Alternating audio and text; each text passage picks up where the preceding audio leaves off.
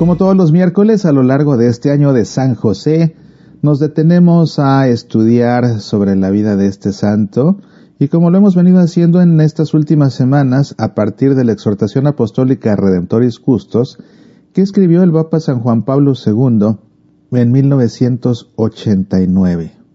En la emisión anterior nos detuvimos a considerar la reflexión que escribe el Papa sobre el censo que llevó a José y a María a Belén, donde nació Jesús. En esta ocasión vamos a hablar en concreto del nacimiento de Belén, o a leer, mejor dicho, lo que escribió San Juan Pablo II, que fue lo siguiente. Como depositarios del misterio escondido desde siglos en Dios, y que empieza a realizarse ante sus ojos en la plenitud de los tiempos, José es con María, en la noche de Belén, testigo privilegiado de la venida del Hijo de Dios al mundo. Así lo narra Lucas. Y sucedió que mientras ellos estaban allí, se le cumplieron los días del alumbramiento y dio a luz a su hijo primogénito. Le envolvió en pañales y le acostó en un pesebre porque no tenían sitio en el alojamiento. Fue testigo ocular de este nacimiento, acaecido en condiciones humanamente humillantes, primer anuncio de aquel anonadamiento al que Cristo libremente consintió para redimir los pecados. Al mismo tiempo, José fue testigo de la adoración de los pastores, llegados al lugar del nacimiento de Jesús, después de que el ángel les había traído esta grande y gozosa nueva. Más tarde fue también testigo de la adoración de los magos venidos de Oriente. José testigo del nacimiento de Jesús. ¿Te has dado cuenta de que ni siquiera los evangelistas fueron testigos del nacimiento de Jesús? Y en concreto Mateo y Lucas, que son los que hablan acerca del nacimiento de Jesús, porque los otros dos evangelistas ni siquiera lo mencionan. Pero ellos no fueron testigos. No fueron testigos ni del nacimiento en la cueva, ni de la adoración de los pastores, ni de la adoración de los magos.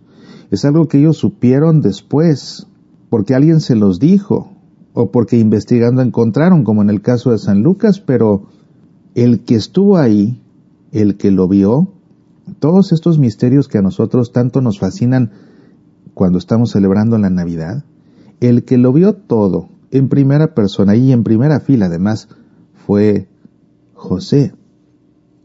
Imagínate qué dicha tan grande ser testigo ocular de esos acontecimientos que a la fecha nos siguen embelezando y siguen nutriendo nuestra fe.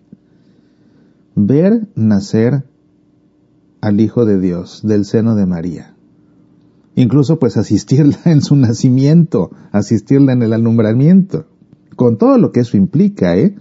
con el sufrimiento, con el nerviosismo y con la angustia, pero al mismo tiempo con la emoción y el gran gozo. Y vaya que sudó la gota gorda a José para que naciera Jesús cuando de pronto llega la hora del alumbramiento y por más que busca no encuentra sitio en posada alguna ni en casa alguna, y tiene que tomar una decisión crucial, radical. O nace el niño aquí en la calle o nos metemos en una cueva donde se guarecen los animales para que nazca ahí cobijado de menos. Y a toda prisa llevar a María y preparar ahí el pesebre para que sirva como cuna y ayudar a María en el nombramiento.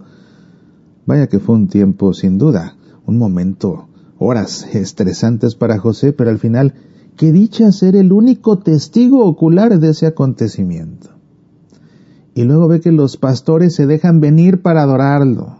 Qué emocionante debió ser para él ver que llegaba uno y luego otro y después otros en grupo, adorar a ese niño que acaba de nacer en esas condiciones además.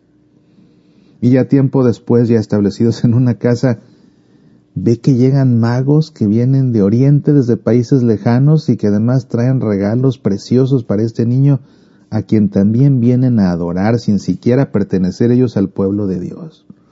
Y el que lo vio todo en primera fila fue José. Poco se dice de José en los evangelios, pero José se puede jactar de que él estuvo en primera fila siendo testigo de tan grandes misterios.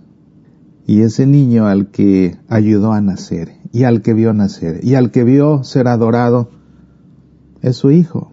Su hijo adoptivo sí, pero a fin de cuentas su hijo, a quien amó profundamente como a su hijo, como los padres adoptivos aman profundamente a sus hijos adoptivos, por quien lo dio todo, por quien trabajó horas incansables para que no le faltara nada, a quien educó y le dio ejemplo, José, testigo ocular en primera fila del nacimiento en Belén.